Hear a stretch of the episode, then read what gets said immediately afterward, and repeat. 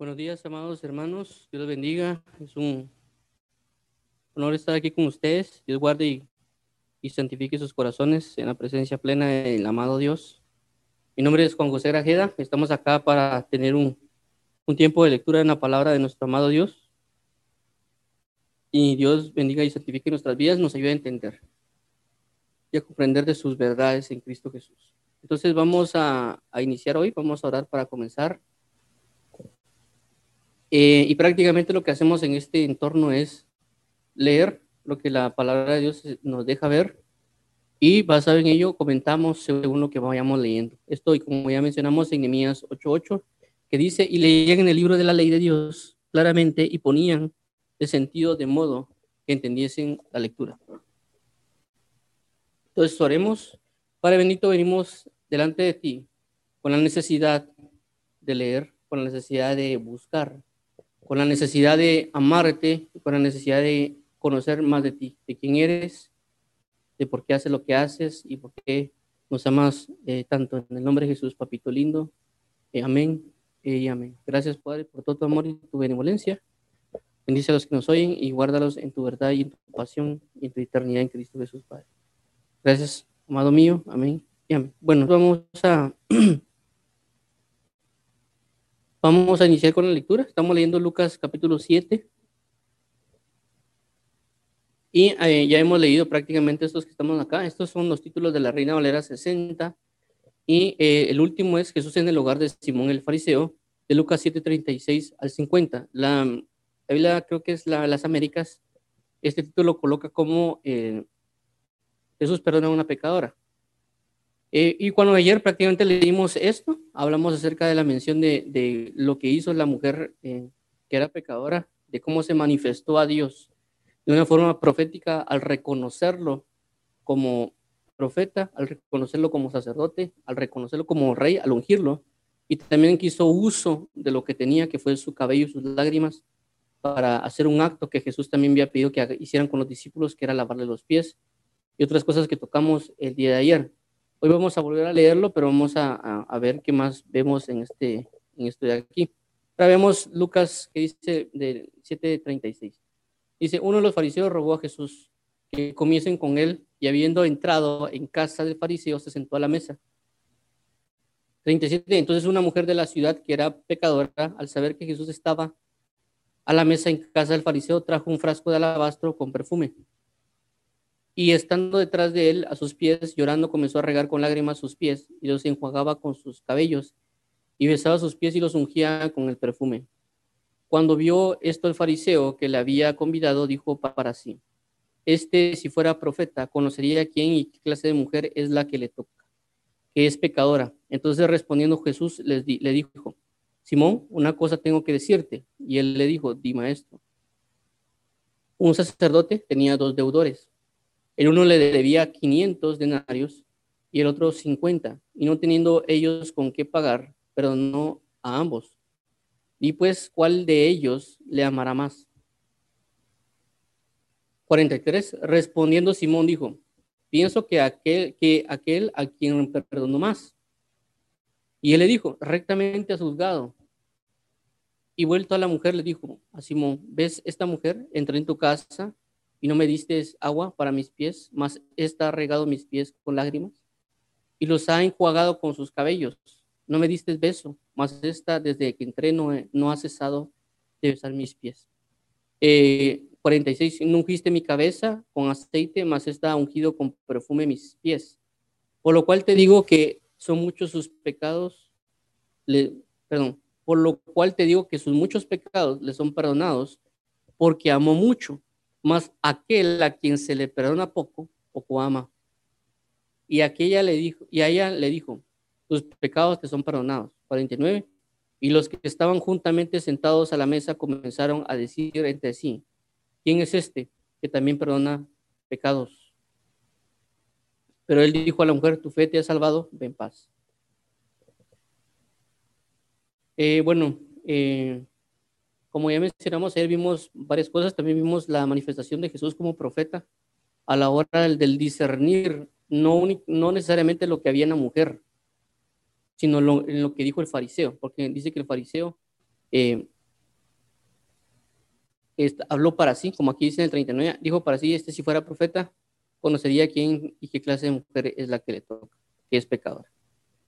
Entonces Jesús, como ya mencionamos, hizo algo similar a lo que hizo Natán eh, con David, que prácticamente le, expone una situación, deja que la persona juzgue y conforme a ese juicio Dios le explica y prácticamente lo que hace es condenarle, indicarle que él es la otra persona. Eso pasó con David Natán y David, y que eh, por eso mismo debemos tener, eh, entender realmente que es una manifestación profética, y que nosotros, según lo que está escrito, pensamos de una manera lo que puede significar un profeta, pero la realidad de lo que es un profeta no la conocemos y necesitamos conocerla. Eso es lo que nos deja ver esta enseñanza de, de, este, de esos pasajes de, de esta mujer. Porque el fariseo, vuelvo a mencionarlo, ya hemos tocado, el fariseo no era una persona prácticamente ignorante completamente la palabra, sino que ya me mencionado que un fariseo dice que era la secta más, eh, era la, secta más rígida y que también Jesús dijo, todo lo que ellos digan, los fariseos o los, doctores de la ley, háganlo, pero no hagan como ellos hacen. Es decir, tenían una verdad, pero no aplicaban esa verdad. Es, por así decirlo, es como conocer de que uno no tiene que tocar la plancha porque está caliente, y lo que uno hace es tocar la plancha y quemarse. Eso es el problema con el fariseo, que no, eh, no hacían las cosas como debían. Ellos decían que, por, por un ejemplo, eso es un ejemplo solo para términos didácticos, eh, hay que comer con, con cuchara. Les, les, enseñan a todos, miren, hay que comer con cuchara, así se come, tienen que usar un vaso para tomar agua. Y lo que hacían era comer con las manos. Lo que hacían ellos eran, era prácticamente agarrar las manos para beber agua. Es un ejemplo, por supuesto, no, no era que lo hicieran así, lo que quiero dar a entender es, daban consejos pero no los aplicaban. Decían las cosas pero no lo hacían. ¿Me comprenden? Y esto también lo recuerdo de un profesor que nos dio clases a nosotros, que prácticamente él nos decía, miren, antes de entrar al baño, nos decía él, lávense las manos, porque como ustedes van a, van a realizar pues, el, hecho de ir al baño, eh, entonces necesitan primero lavarse las manos y luego pues hacer sus necesidades y luego cuando salgan vuelven a lavarse las manos. Entonces ese es el consejo que nos daba. Y tenía razón, claro que tenía razón por el hecho de, de los gérmenes, porque uno iba a tocar sus eh, partes de uno eh, y que pues uno podía haber tocado tierra, tocado eh, algunas otras cosas, algo sucio, etcétera, y que yo tenía los gérmenes y por consecuencia uno cuando iba al baño pues podía provocar con sus manos hacer eso y pues también cuando uno va al baño, pues lo que recomiendan es lavarse las manos por, también por los germes y otras cosas más. Entonces este maestro nos recomienda a nosotros, miren, háganlo antes y después, siempre. Pero cuando uno, a veces uno entraba al baño, como él era señor también, entonces uno, uno, lo miraba que iba directamente al baño nunca se lavaba las manos. Ni, ni antes, creo que, y al salir a veces como que se recordaba. Entonces eso es lo que quiero llegar. Dan consejos, pero no lo aplican. ¿El consejo es verdadero? Claro que es verdadero pero el problema está que no, se, no lo aplican, ellos no lo están viviendo.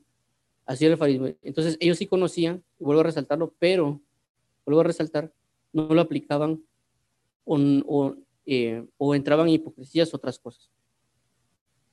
Entonces, cuando él, él hace referencia a este si fuera profeta, entonces él tenía un conocimiento de lo que un profeta significaba, ya sea como en el, contexto de actual de, la, de nuestra forma de vida, de, de ahora, ellos recuérdense que ellos iban a la sinagoga, nosotros vamos ahora a la iglesia.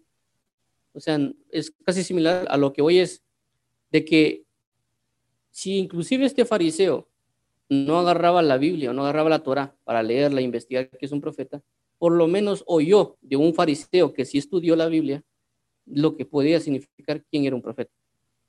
¿Sí? Y recordemos de que también uno de los fariseos que se menciona en la Biblia es eh, Pablo, que era fariseo, fariseos, conocía las cosas y que por consecuencia ellos tenían, un concepto, ya sea superficial o profundo, de alguna manera, de lo que ellos podían entender por profeta. Pero cuando Jesús se le presenta, le da la manifestación precisa de lo que un profeta significa. ¿Y cómo se manifiesta ese profeta cuando habla acá las escrituras? Como vuelvo a mencionar, por la manera que se presenta, así como Natán se presenta delante de David, diciéndole una... Vamos a leer lo que, lo que pasó con Natán para que veamos más el contexto de esto. Vamos a, vamos a verlo para que, para que veamos más de, en detalle esta parte. Vamos a ver acá. ver acá, Natán.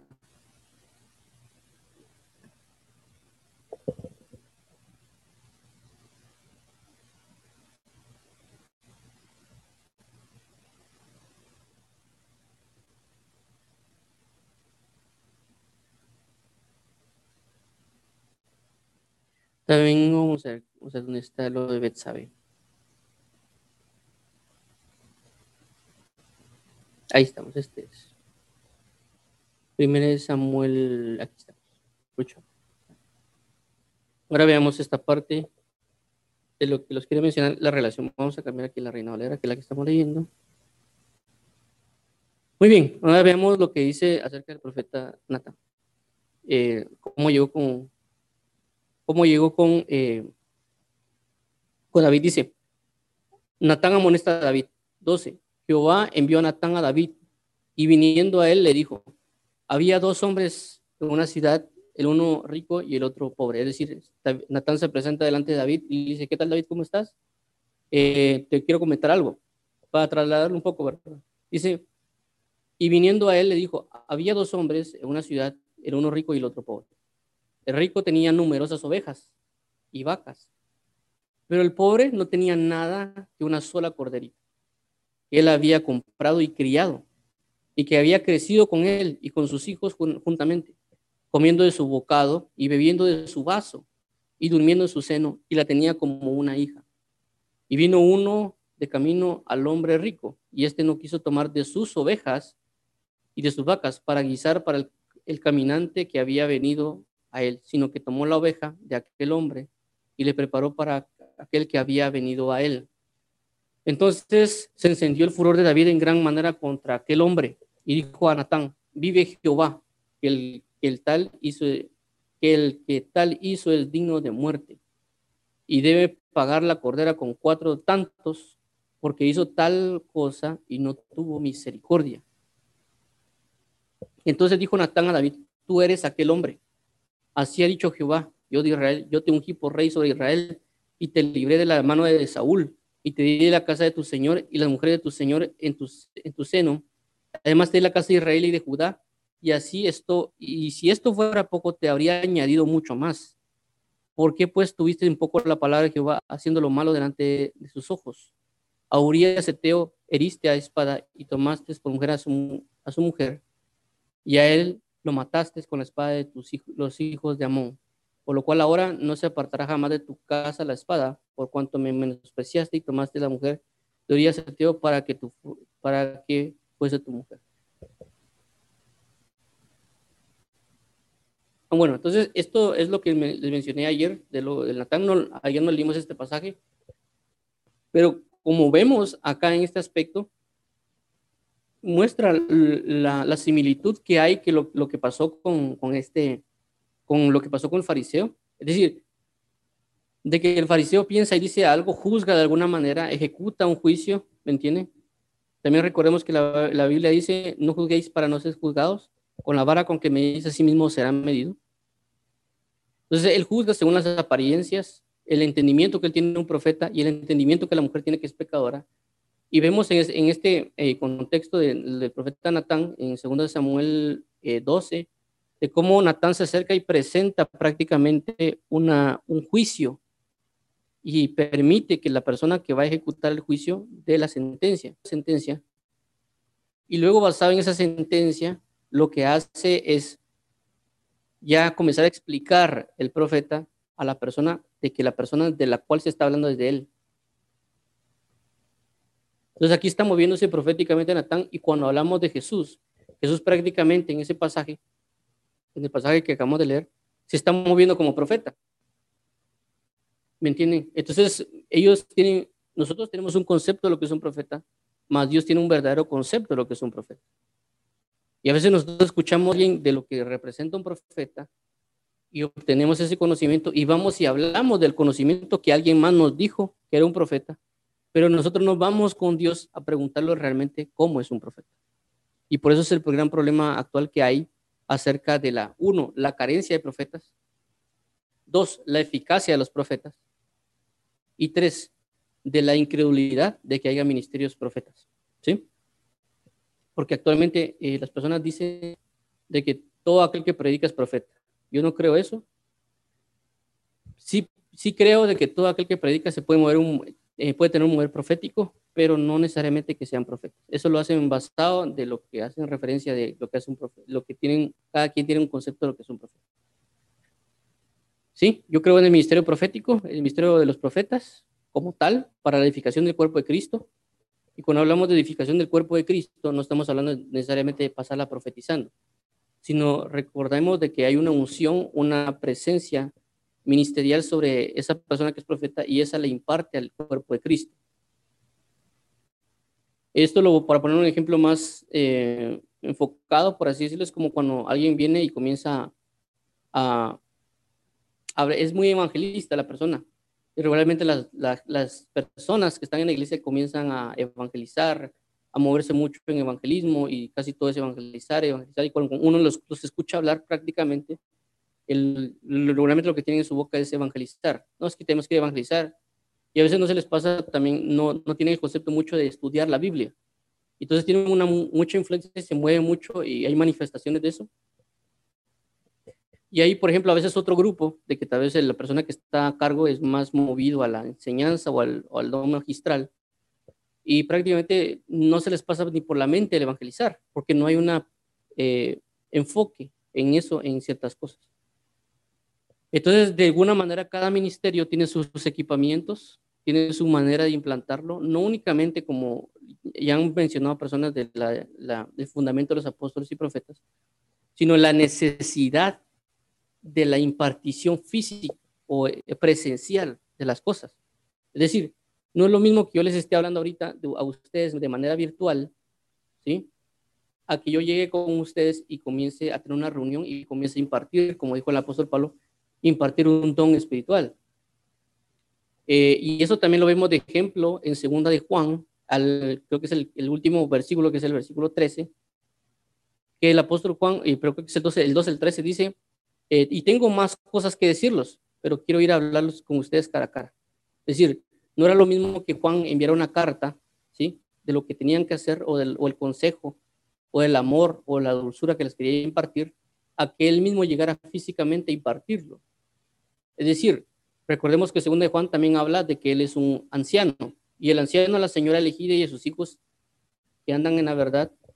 Entonces, no es lo mismo que el apóstol Juan se presente a esta señora como una persona joven, es decir, eh, inclusive de manera escrita, a que llegue físicamente a conocer quién es y a hablar con ellos. También lo habla el apóstol Pablo de la, de la misma manera, cuando dice, y aquella persona que dice de que eh, las, las cartas son eficaces, fuertes y duras y demás, pero la presencia física es menospreciable y su palabra también. Entonces hay una manera, y, dice, y también dice el apóstol Pablo en esa parte, pero yo le digo a tal, al tal, de que también llegaré y hablaré como hablo en mis cartas y me presentaré de esa manera. Y también el apóstol Pablo hace mención en otro pasaje acerca de, la, de las personas de, que hablan vanidades y demás cosas y que le han comentado a él que andan distorsionando el evangelio. El apóstol Pablo dice, yo buscaré conocerlos, no sus palabras, sino el poder que hay en ellos. Porque, por así decirlo, sus palabras ya las conocía. ¿Me entienden? Las palabras ya las conocía, ya sabían las mentiras que decían. Pero él no quería conocer las palabras que decía, sino el poder de maldad que habitaba en esas personas. ¿Me comprende? No es lo mismo que alguien me hable del viento a yo, a yo salir a la calle y poner mi mano y sentir el viento. De igual manera es la necesidad del ministerio profético. No es lo mismo que una persona me venga a decir a mí, no, es que el ministerio profético es así y asá y acuya, y que la Biblia habla de aquí y de aquí. Pero cuando se manifiesta la verdad de ese profeta, es decir, físicamente, la persona como tal, profeta, comienza a moverse de esa manera y tal vez la persona no se da ni cuenta, y que él me avala lo que está escrito, es decir, hay una sincronía entre, la, entre como dice Isaías, entre el testimonio y la ley, a la ley y al testimonio. Si no hablan conforme a esto, no les ha amanecido. Entonces, a la ley y al testimonio, tienen que tener un testimonio de ello. La Biblia también habla acerca, en el libro de Hechos, dice que llevaron profetas y maestros para la edificación del pueblo. Es decir, que había profetas, no dice no profeta, sino profetas y maestros para la edificación de, la iglesia y prácticamente hicieron lo que estamos haciendo ahorita. Dice que leyeron la Biblia, oyeron la, la palabra en ese momento y luego dice que ellos comenzaron a exhortar al pueblo basado en lo que se había leído. Y necesitaron profetas, ¿sí? Y eh, maestros. Entonces, pero hubo, tuvo la necesidad de un aspecto ministerial físico de una persona para que explique. De igual manera, si leemos eh, Hechos capítulo 15, cuando hay un problema en la iglesia acerca de lo que sucedió con, con la, el, el meter falsa doctrina dentro de la iglesia, es decir, el, el mover judaizante dentro de la iglesia de Dios, cuando comenzaron a predicar, es decir, que judíos se convirtieron a Dios y comenzaron a hacer que las personas que habían creído al Evangelio, inclusive gentiles, comenzaran a circuncidarse y cumplir la ley de Moisés de alguna manera. Entonces, una de las cosas que se sucedió en ese, en el capítulo de Hechos, en, perdón, en el libro de Hechos, capítulo 15, es de que hacen un concilio. Se reúnen los apóstoles junto con los ancianos y ellos comienzan a indagar acerca de cómo solucionar este problema. Y ahí inclusive estaba Pablo, estaba Pedro, estaba Juan, a Jacobo, eh, ancianos, también había, eh, estaba Pablo y si no estoy mal, Bernabé. Y realmente había un gran concilio para ver qué, qué iban a hacer con ese problema de la falsa doctrina y, llegan a la conclusión de lo que dijo Pedro, eh, que únicamente se ceñieran al, a, no, comer comida ídolos y algunas otras cosas que les indicaron. Aparte de eso, envían una carta, ojo, envían una carta, una epístola, Pero juntamente con la epístola, también envían a Pablo, a Bernabé, a Judas y a Silas. Y dice que Judas y Silas también eran profetas. Y dice que cuando llegaron, consolaron al pueblo con muchedumbre de palabras. Entonces, ¿qué pasa? ¿A qué quiero llegar con esto? Cuando las personas a veces dicen de que no es necesario los profetas y los apóstoles de tiempo, porque ellos ya colocaron el fundamento de la iglesia y que por consecuencia no puede haber apóstoles y profetas porque ya colocaron el fundamento y no se puede colocar otra vez el fundamento. Entonces, ¿qué pasa? Basado en lo que ya acabamos, lo que les acabo de mencionar eh, tanto en segunda de Juan como en el libro de Hechos, en ambas partes cuando llegan profetas y maestros, como cuando el apóstol Pedro, junto con muchos, envían la epístola, pero no solo envían la epístola, sino juntamente con la epístola, envían aquellos que validen esa epístola. Entonces nos da a entender de que la, Dios dejó la escritura, la palabra viva, que está acá, que nuestra palabra de certeza, nuestra palabra de fe, la cual predicamos. Pero juntamente con ellos va a enviar a los ministros que impartan esa verdad como lo acabamos de ver en Hechos capítulo 15. Eso lo pueden leer, eso está en Hechos capítulo 15, de que envían la, epístola, pero juntamente con la epístola envían a los ministros que tienen el respaldo de esas epístolas. Es decir, el fundamento lo colocó Pedro en ese momento, Jacobo y Juan, que eran, que dice la Biblia, que eran considerados columnas del Evangelio. Los colocaron ahí. Y ellos enviaron las epístolas, el fundamento, los, los apóstoles y profetas. Lo enviaron, sí, pero juntamente con ellos también enviaron a apóstoles y profetas que era Judas y Silas. Y junto con ellos, que era maestro o predicador eh, eh, Pablo y Bernabé en ese momento, no sé qué era, no recuerdo si era también, ya era apóstol en ese momento, pero ellos juntamente con la epístola, junto con el fundamento, también enviaron al ministro o a los ministerios apostólicos o proféticos que impartan la verdad apostólica y profética. Es decir, por eso es necesario los ministros, no solo decir que, ah, sí, hasta la epístola. Y como ya mencioné en segunda de Juan que dice eh, y bueno, tengo muchas cosas que decirte, ya te lo escribí, pero quiero llegar contigo y hablarte cara a cara. Es decir, Dios viene y va a dejar la palabra, pero juntamente con ellos van a llegar, van a enviar ministros para que hablen cara a cara, boca a boca, dice la palabra, acerca de la impartición ministerial que se necesita. Vuelvo a, vuelvo a caer acá en el punto de lo, que vamos, estamos leyendo, es decir, ellos tienen un conocimiento de un profeta, ellos tienen un conocimiento de quién podría ser un profeta.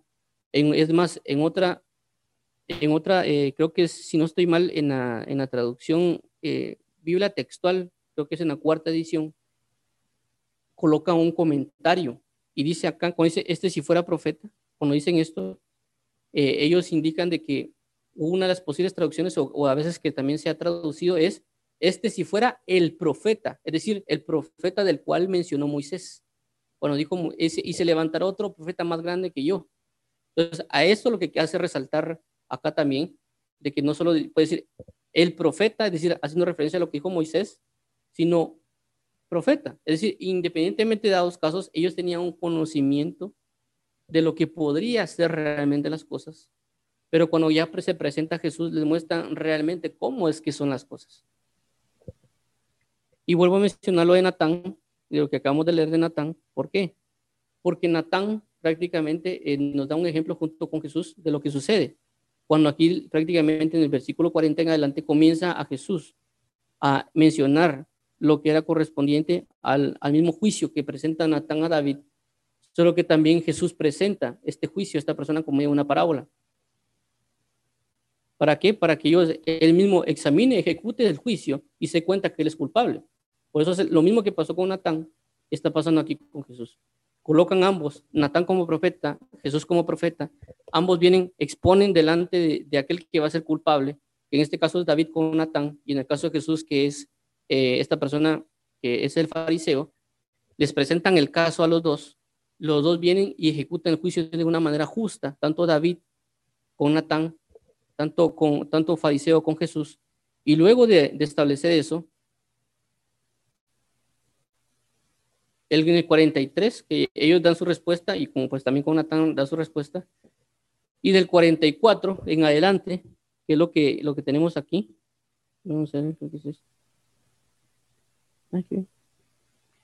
Entonces, desde el 44 en adelante, del 44 en adelante, ¿sí? Hacen una, eh, Jesús ya le comienza a explicarles por qué es que él es culpable. De igual manera, Natán, luego de haber explicado y luego que David haya dado su juicio y juzgar los dos rectamente, comienza Natán a exponerle cuál va a ser el problema o cuál es la situación realmente que está aconteciendo. ¿Me entienden? Y no acusarlo directamente. Esto es un mover profético, lo que yo entiendo como un verdadero profeta, por lo que aquí menciona y le hace referencia, y que nosotros tenemos que tener bien conscientes para identificar quién es, bien quién es un profeta. Y no solo aquel que dice, así dice el Señor, eh, pero bueno, como voy a mencionar acá, veamos lo que dice. Y vuelta la mujer dijo a Simón, ves esta mujer, entre, entré a tu casa y no me diste agua para mis pies. Perdón, voy a regresar acá, que es lo que me quiero enfocar. Es esto, dice, un acreedor tenía dos deudores. El uno le debía 500 denarios y el otro 50. Y no teniendo ellos con qué pagar, perdonó a ambos. Y pues, ¿cuál de ellos le amará más? Respondiendo Simón dijo, pienso que aquel a quien perdonó más. Y, y él dijo, rectamente juzgado. Entonces, ¿por qué voy a recaer en este? Porque es bien importante, porque prácticamente esto de aquí me habla de la salvación. ¿Sí? Me habla de la salvación, de lo que Dios ha hecho con nosotros y lo que sigue haciendo con la humanidad, de salvarlos cada día. Porque cuando dice un acreedor tenía dos deudores, el acreedor hace referencia a Dios y los deudores hacen referencia a nosotros. De que hay personas que han pecado, por así decirlo, mucho más, a un nivel de profundidad más grande que otros. Eso lo dice Juan, dice que hay pecados que son de muerte y pecados que no son de muerte. También la Biblia dice, creo que es en, Apocalipsis capítulo 3, en el inicio, o no sé si es el 3 o es el capítulo 2 al final, donde hace mención de aquellos que han encontrado las profundidades de Satanás. Entonces, eh, hay un nivel de deuda a través del pecado. Eh, cuando hablan de deuda por consecuencia de condenación, cuando alguien peca, inclusive terrenalmente, eh, se les dice de qué es acusado a la persona y conforme a esa acusación es la condena que tiene que pagar. No es lo mismo que alguien robe un dulce y lo metan a la cárcel, a que alguien robe 100 millones de dólares y lo metan a la cárcel. O sea, la condena que va a pagar es diferente. Es diferente también la, una persona si abusa sexualmente de una mujer a una persona que golpea a otra persona o una persona que mata a otra persona. El juicio que va a corresponder a cada quien va a ser diferente. La condena es diferente. Entonces, cuando aquí habla del acreedor, habla de a las personas prácticamente que les van a cobrar la deuda, que prácticamente yo diciendo, bueno, tú pecaste y pecaste de esto, esto y esto, bueno, tu condena va a ser esta, tu castigo va a ser tal. Eh, y por consecuencia, pero a todos de alguna manera nos dan una condena eterna. Pero aquí lo hace, colocan estos dos ejemplos para mostrar el nivel de perdón. Eh, pero aquí dice, y no teniendo ellos con qué pagar, es decir, toda la humanidad no tenía la capacidad para pagarle a Dios todos los pecados cometidos. No tenían la capacidad. Entonces viene Dios y al saber que la humanidad no tiene la capacidad para perdonar sus propios pecados y no tiene ni siquiera el recurso para pagar sus propios pecados, ¿me entiendes? Porque no hay manera de pagarlos más que con la sangre de Jesús. Dice, di pues, ¿cuál de ellos le amará más? Dice, y no tienen ellos con qué pagar, perdón. Es decir, la humanidad tenía una deuda con Dios a través del pecado y lo único que le esperaba es una horrenda expectativa de juicio a la humanidad. Pero Dios al ver de que ellos, o sea, la humanidad, bueno, no tiene la capacidad de pagarle a Dios todos sus pecados, y aunque pasara una eternidad no lo podría pagar, en condenación o haciendo labores no se puede pagar, Dios hace uso de misericordia y lo que hace es enviar a su Hijo Jesucristo a pagar con sangre. ¿Me entienden? Entonces, cuando Jesús paga todos nuestros pecados, entonces, eh, todo aquel que entra en su salvación, aquel que reconoce y es consciente del nivel de pecado que tiene, en este caso, vemos de que aquí hay dos deudores. Está el deudor que tenía 500 denarios y está el que tenía 50. Pero esto es a nivel consciente, ¿me entienden? Es decir, alguien puede, puede que sea un matón por hacer una cosa y alguien y se le presenta a Dios y le dice, eh, mira, te perdono tus pecados y la persona los recibe. Y entonces, ¿por qué hay personas que aparentemente se les perdonaron aparentemente poco y por qué buscan más? Yo antes tenía el concepto de que porque alguien hacía más maldad, eh, se entregaba mucho más, y en parte sí lo hace. Pero también cuando ya tomamos de ejemplo a Jesús, prácticamente, cuando usted venga a Jesús, Jesús nunca pecó, pero fue la persona más consagrada del mundo. Entonces yo, examiné en ese momento y dije, bueno, ¿cuál es el, enfoque principal entonces de, realmente conocer cuánto es el pecado? Entonces el pecado no solo se basa en, que yo venga y haga el, que alguien haga el pecado y se le fue perdonado, sino que él tenga conciencia de cuánto se le fue perdonado. Entonces cuando alguien es consciente, alguien va a tener una mayor conciencia de, este, de lo que cometió. Y, es más, por ejemplo, eh, lo podemos poner con otro ejemplo. Por ejemplo, si hay dos personas que, pongámosle que no han hecho el mal, sino que simple y sencillamente eh, están con alguien, inclusive puede ser un papá con dos hijos.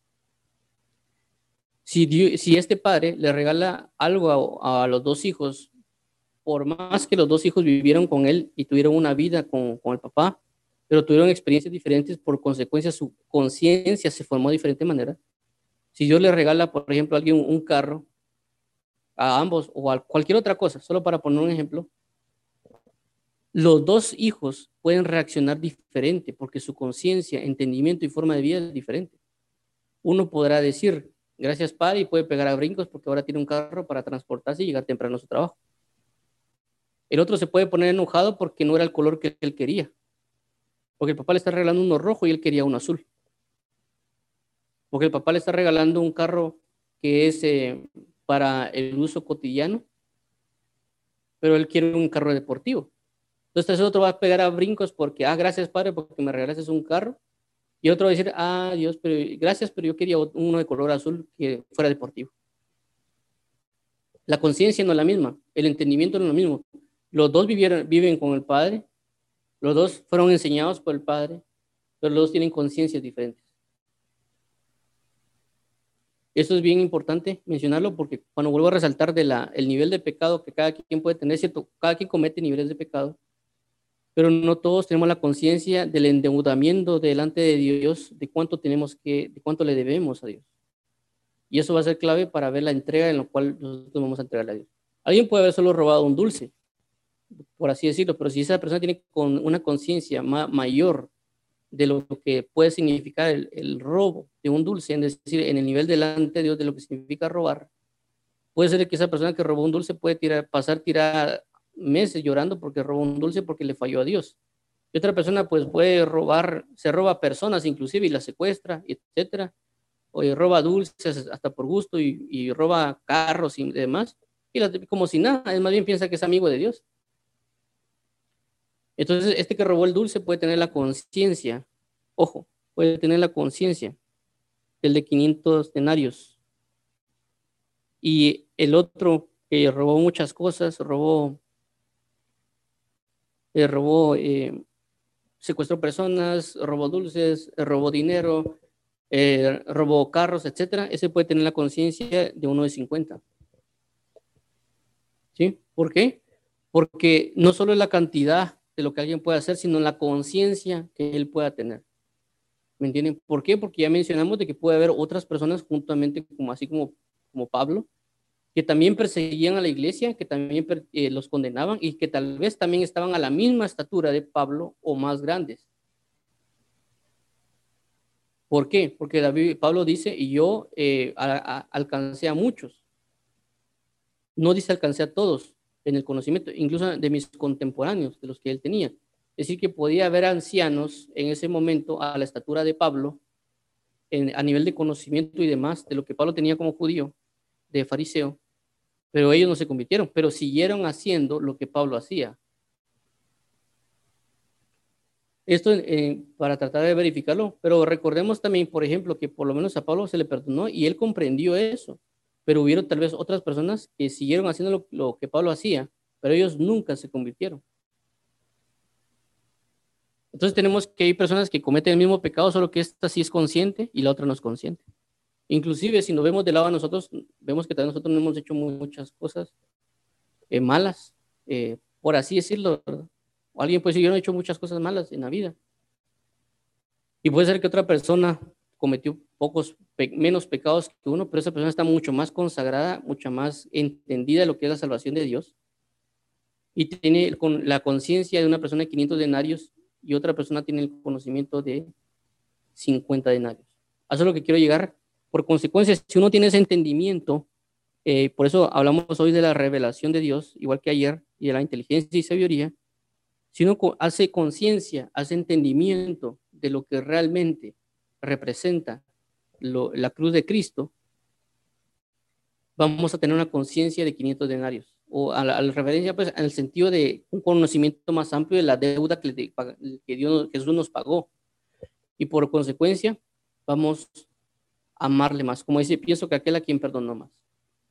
Eso es bien importante de mencionarlo. Vamos a, y eso es lo que quería hablarle, a comentarles hoy acerca de esto, de que busquemos una conciencia en Cristo de del, perdón, cuánto nos ha perdonado. Y, pues por consecuencia habitar mejor en su maravillosa bondad y pasión. Eh, y pues eso es lo que con eso concluimos capítulo 7. Vamos ahora a leer capítulo 8 de, de Lucas. En este caso, son, estos son los títulos que eh, manifiesta la Reina Valera 60.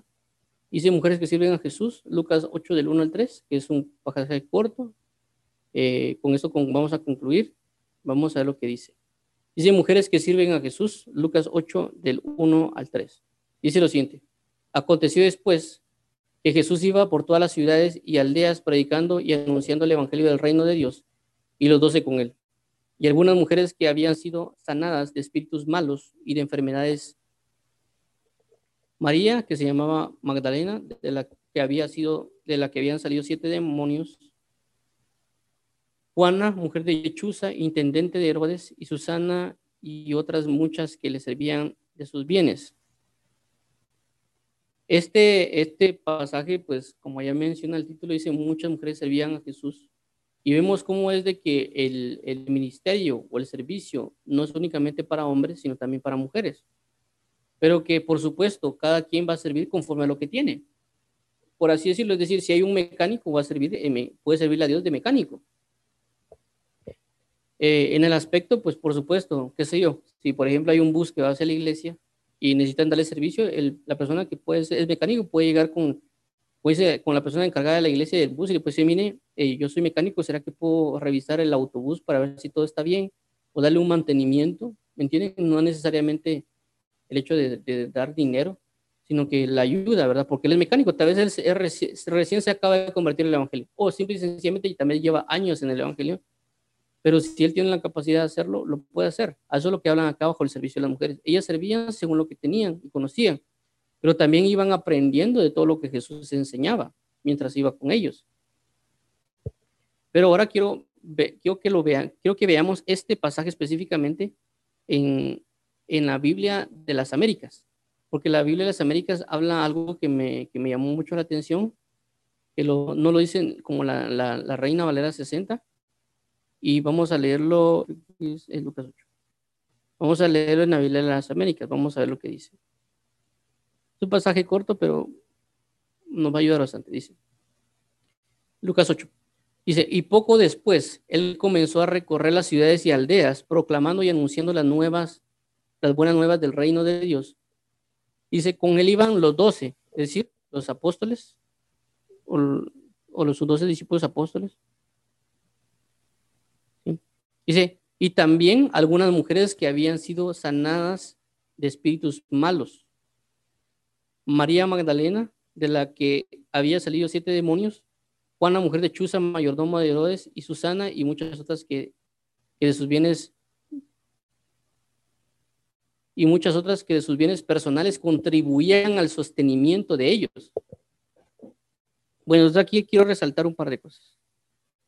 Una de ellas es, dice, mujeres, y aquí habla las causas por las cuales le servían. Uno de ellos era que habían sido sanadas de espíritus malos y enfermedades. Dice María Magdalena, de la que salían siete demonios. Juana, mujer de Chuza, mayordoma de Herodes, y muchas otras de sus bienes personales contribuían ahí. Entonces vemos aquí varias, eh, varias cosas que lo que quiero resaltar es de que al entender, basado en el pasaje anterior, del entendimiento de la conciencia, del perdón que alguien puede tener, así va a ser su entrega y servicio a Dios. ¿Por qué menciono esto? Porque el cuando Lucas hace mención a esto, que como esto recordemos que el libro de Lucas lo escribió Lucas, eh, muestra en las filas a personas que fueron de, que tuvieron niveles de posesión o enfermedades y, a consecuencia, a nivel de perdón y a consecuencia la entrega. Y por eso hace mención, dice, y con él los doce, y también algunas mujeres que habían sido sanadas de espíritus malos y de enfermedades, María llamada Magdalena, de la que había salido siete demonios, y Juana, mujer de Chuza, mayordomo de Herodes, y Susana y otras que, y, otras que de sus bienes personales contribuían al sostenimiento de, ellos. Entonces, vuelvo a resaltar, hay una manifestación en ellos y que eso provocó servirle a Dios de, la manera que podían, ¿me comprenden? Es decir, el servicio de Dios no solo involucra una, eh, una predicación, como ya hemos hablado tanto los días sábados como en estas ocasiones, acerca del ministerio de la palabra, que el ministerio de la palabra no se ciñe a la predicación, no se rige a la enseñanza. El ministerio de la palabra comienza desde la disposición del corazón para aprender la ley de Dios y ponerla por obra. A consecuencia, eso va a dar un fruto y ese fruto provoca una enseñanza y una predicación. Esto lo vimos en, en, Esdras capítulo 7, versículo 10, cuando dice que Esdras dispuso en su corazón el inquirir en la ley de Dios, cumplir la ley de Dios y enseñarla. En eso está basado, según lo que yo he comprendido, el ministerio de la palabra. Primero en la disposición del corazón, es decir, que cualquier persona pueda adentrarse en el ministerio de la palabra lo único que lo va a hacer en ciertos rangos, como por ejemplo, no es lo mismo que un apóstol que está 24 horas, como en el caso de Pedro, eh, se entrega la oración en la palabra porque prácticamente va a estar eh, todo el día metido orando y leyendo la Biblia y por consecuencia de repente Dios lo va a mandar a hacer algo, como en el caso de pasó con Cornelio y Pedro. Pero nosotros, que a veces tenemos que trabajar, tenemos que estudiar, tenemos que hacer ciertas cosas, también vamos a estar entregados al ministerio de la palabra. No necesariamente a predicar, sino el hecho de estar sentado leyendo la Biblia, tengo un espacio en mi hora de almuerzo en el trabajo, puedo poner a leer la Biblia, eh, tengo un espacio en la noche, puedo ponerme a leer o inclusive a orar, ahí estoy entregando a la oración del ministerio de la palabra. no como Pedro lo hizo, como los apóstoles o profetas o demás. de ese tiempo, pero sí lo pudo hacer. En este caso, estas mujeres también fueron entregadas al ministerio de la palabra en el aspecto de estar oyendo, como lo que pasó con María y, Marta, que dice, eh, porque ves que tengo muchas cosas que hacer, pero ¿por qué esta no me ayuda? dice, ella escogía la mejor parte y no se le será quitada. Es decir, ella está en el ministerio de la palabra. Él está oyéndome. Recordemos que cuando hablamos del ministerio de la palabra, vimos que una de las partes del ministerio de la palabra es el oír. Entonces María estaba oyendo, estaba en el ministerio de la palabra porque Jesús estaba hablando y estaba escuchando todo lo que Jesús decía. Estaba en el ministerio de la palabra. Estas mujeres que vemos acá, estaban también metidas en, de alguna manera en el misterio de la palabra en el aspecto eh, específico de, de escuchar a Dios, estar atentos y servirle con amor y demás cosas. Y como aquí también dice, como me gustó esta por lo que decía la palabra que dice, eh, creo que la creo que la anterior decía eh, servían, pero aquí me, me gusta porque dice contribuían, daban de sí mismos, ¿me entienden? Y luego dice, pues también hablaba de sus bienes personales y también para el sostenimiento de ellos. ¿Ellos quiénes? Jesús y los apóstoles. Entonces, recordemos aquí, hay otra cosa que quiero resaltar aquí, es que dice que son muchas. Dice Susana y muchas otras.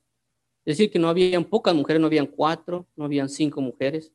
Habían muchas mujeres siguiendo a Jesús también y sirviendo a Jesús también.